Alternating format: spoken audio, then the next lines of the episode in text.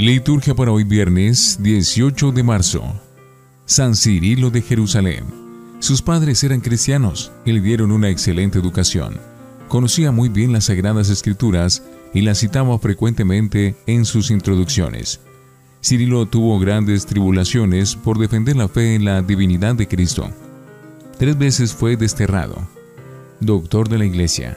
Nos ha legado sus catequesis bautismales, que nos enseñan cómo preparaban a los adultos para el bautismo en la segunda mitad del siglo IV.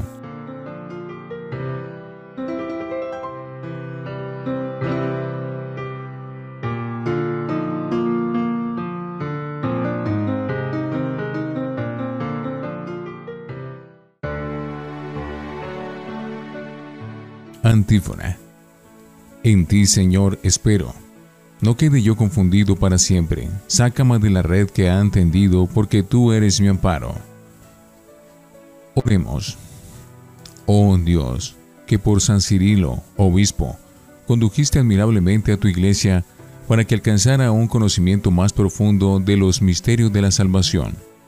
Concédenos por su intercesión conocer de tal manera a tu Hijo que tengamos vida cada vez más abundante por nuestro Señor Jesucristo, tu Hijo, que vive y reina contigo en la unidad del Espíritu Santo y es Dios por los siglos de los siglos. Primera lectura del libro del Génesis, capítulo 37, versículos 3 al 4, 12 al 13a y 17b al 28. Jacob amaba a José más que a todos sus demás hijos, porque lo había engendrado en la ancianidad a él le había hecho una túnica de amplias mangas. Sus hermanos, viendo que lo amaba más que a todos ellos, llegaron a odiarlo, al grado de negarle la palabra. Un día en que los hermanos de José llevaron a Siquén los rebaños de su padre, Jacob le dijo a José, Tus hermanos apacientan mis rebaños en Siquén. Te voy a enviar allá. José fue entonces en busca de sus hermanos y los encontró en Dotán ellos lo vieron de lejos, y antes de que se les acercara, conspiraron contra él para matarlo, y se decían unos a otros, Ahí viene ese soñador, démosle muerte, lo arrojaremos en un pozo y diremos que una fiera lo devoró. Vamos a ver de qué le sirven sus sueños. Rubén oyó esto y trató de liberarlo de manos de sus hermanos, diciendo, No le quiten la vida, ni derramen su sangre, mejor arrójenlo en ese pozo que está en el desierto, y no se manchen las manos. Eso lo decía para salvar a José y devolverlo a su padre. Cuando llegó José a donde estaban sus hermanos, estos lo despojaron de su túnica y lo arrojaron a un pozo sin agua. Luego se sentaron a comer y, levantando los ojos, vieron a lo lejos una caravana de ismaelitas que venía de Galaad, con los camellos cargados de especias resinas, bálsamo y laudano, y se dirigían a Egipto. Judá dijo entonces a sus hermanos, ¿Qué ganamos con matar a nuestro hermano y ocultar su sangre? Vendámoslo a los ismaelitas, y no mancharemos nuestras manos. Después de todo, es nuestro hermano y de nuestra misma sangre. Y sus hermanos le hicieron caso. Sacaron a José del pozo y se lo vendieron a los mercaderes por 25 monedas de plata. Los mercaderes se llevaron a José a Egipto.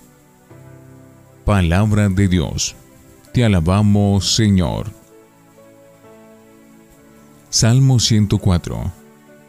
Recordemos las maravillas que hizo el Señor.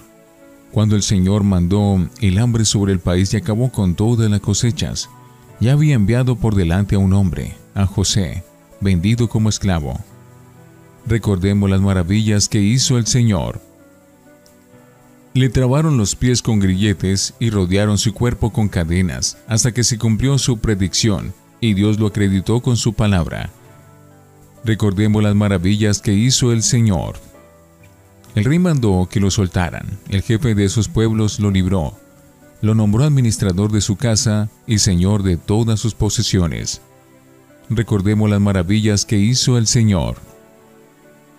Honor y gloria a ti, Señor Jesús. Tanto amó Dios al mundo, que le entregó a su Hijo único, para que todo el que crea en Él tenga vida eterna. Honor y gloria a ti, Señor Jesús. Del Santo Evangelio según San Mateo, capítulo 21, versículos 33 al 43, 45, 46. En aquel tiempo, Jesús dijo a los sumos sacerdotes y a los ancianos del pueblo esta parábola. Había una vez un propietario que plantó un viñedo, lo rodeó con una cerca, cavó un lugar en él, construyó una torre para el vigilante y luego la alquiló a unos viñadores y se fue de viaje. Llegado el tiempo de la vendimia, envió a sus criados para pedir su parte de los frutos de los viñadores. Pero estos se apoderaron de los criados, golpearon a uno, mataron a otro y a otro más lo apedrearon. Envió de nuevo a otros criados, en mayor número que los primeros, y los trataron del mismo modo. Por último, les mandó a su propio hijo, pensando, a mi hijo lo respetarán. Pero cuando los viñadores lo vieron, se dijeron unos a otros, Este es el heredero, vamos a matarlo y nos quedaremos con su herencia. Le echaron mano, lo sacaron del viñedo y lo mataron. Ahora díganme, cuando vuelva el dueño del viñedo, ¿qué hará con esos viñadores? Ellos le respondieron, dará muerte terrible a esos desalmados y arrendará el viñedo a otros viñadores que le entreguen los frutos a su tiempo. Entonces Jesús les dijo, ¿no han leído nunca en la escritura? La piedra que desecharon los constructores es ahora la piedra angular. Esto es obra del Señor, y es un prodigio admirable. Por esta razón les digo que les será quitado a ustedes el reino de Dios y se le dará a un pueblo que produzca sus frutos.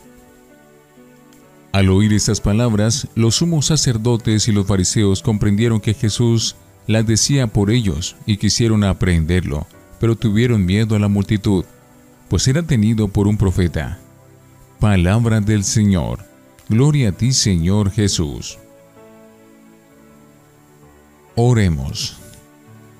Te rogamos, oh Dios, que tu compasión proteja eficazmente a tus siervos y que concedas una vida conforme a tu agrado a quienes vamos a celebrar estos misterios. Por Jesucristo nuestro Señor. Antífona. Dios nos amó y nos envió a su Hijo como propiciación por nuestros pecados. Oremos. Recibida, Señor, la prenda de la eterna salvación, concédenos eh, tender hacia ella de manera tan coherente que podamos alcanzarla por Jesucristo nuestro Señor. Te rogamos, Señor, que concedas a tu pueblo la salud del alma y del cuerpo, para que, comprometiéndose en el bien obrar, merezca ser siempre defendido por tu protección. Por Jesucristo nuestro Señor. Lección Divina. Oremos. Te bendecimos, Padre, por el cáliz del vino nuevo que sella tu alianza con nosotros por la sangre de Cristo. Que ese vino nuevo de tu Espíritu, fermento de la nueva humanidad, haga reventar nuestros odres envejecidos tanto amaste al mundo que le diste a tu propio Hijo. Cristo Jesús entregó en manos de los verdugos para que de su sangre derramada naciera el nuevo pueblo. Como de la uva prensada nace el vino de la fiesta. Amén. Lectura. Una parábola compendio. La primera lectura inicia la historia bíblica de José que es vendido por sus hermanos como esclavo porque la envidia alimentaba en ellos un odio mortal. Pero como Dios escribe derecho con líneas torcidas, con el paso de los años, y una vez constituido José primer ministro del faraón de Egipto, será él el salvador de sus hermanos a punto de perecer por el hambre. La conexión con la figura de José, que llegó a la gloria a través del sufrimiento, como recuerda el Salmo responsorial, la parábola evangélica de hoy muestra también la mala voluntad de unos labradores que por avaricia matan al hijo del dueño de la viña, hijo en quien está figurado Cristo. La línea narrativa de la parábola es clara por sí misma, tratando de señalar quién es quién en la parábola. Resulta evidente que la viña es Israel, el dueño Dios, los arrendatarios los jefes del pueblo judío, los criados, los profetas, el Hijo muerto, Cristo Jesús. Y el castigo de justicia, además de la destrucción de Jerusalén y del templo, la entrega de la viña a otros, es decir, la admisión de las naciones paganas en el reino de Dios. La reacción de los sumos sacerdotes y de los fariseos muestra ya en acción lo que Jesús preanuncia en parábola. Comprendieron que hablaba de ellos, y aunque buscaban echarle mano, temieron a la gente que lo tenía por profeta. A medida que avanzamos hacia la Pascua, va adquiriendo relieve el misterio de la muerte y resurrección de Cristo, el Hijo de Dios hecho hombre. La parábola de hoy, en la versión de Marcos, se lee también el lunes de la novena semana del tiempo ordinario. Ver día para completar lo que aquí se dice.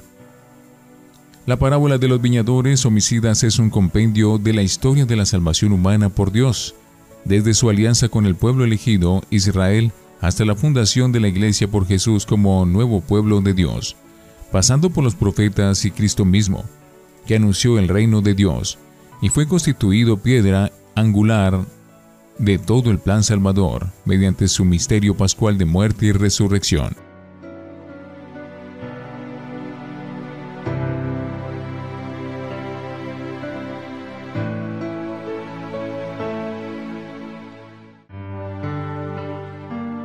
para meditar.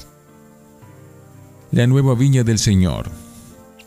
En esta perspectiva histórico-salvífica, hay dos momentos cumbre que acentúan la parábola en la redacción de Mateo que hoy leemos. Cristo y la Iglesia. La referencia cristológica es patente en dos detalles. Primero, el hijo del dueño es arrojado a la viña y muerto fuera de la misma por los arrendatarios malvados y avarientos, alusión manifiesta la muerte de Jesús en el Gólgota, fuera de las murallas de Jerusalén. 2. La mención final de la piedra, primero rechazada y luego convertida en piedra angular del edificio, según el Salmo 118. Fue un pasaje preferido por el Nuevo Testamento para referirse a Cristo, el Señor resucitado y glorificado. Por eso es probable que este punto sea una adición posterior de la comunidad tradición que consignan los tres sinópticos. La proyección eclesial es el segundo clímax con que Mateo enriquece con marcada intención la enseñanza de la parábola, fiel en su objetivo catequético sobre el nuevo pueblo de Dios que es la comunidad cristiana. Enfatiza la misión de la Iglesia dentro del marco de la historia de la salvación.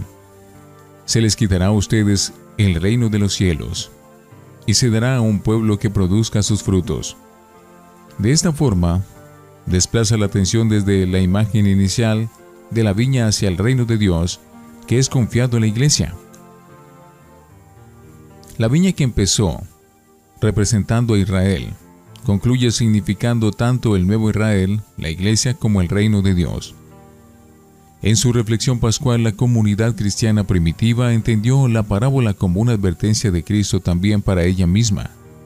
Se trata de una invitación del Señor a dar fruto según Dios, puesto que se nos ha confiado la viña, el reino, para un servicio fiel y fecundo. La fe, el culto y la oración han de plasmarse en frutos para no frustrar las esperanzas que el Señor ha puesto en nosotros en esta hora del mundo tiempo de vendimia, sazón y cosecha de Dios.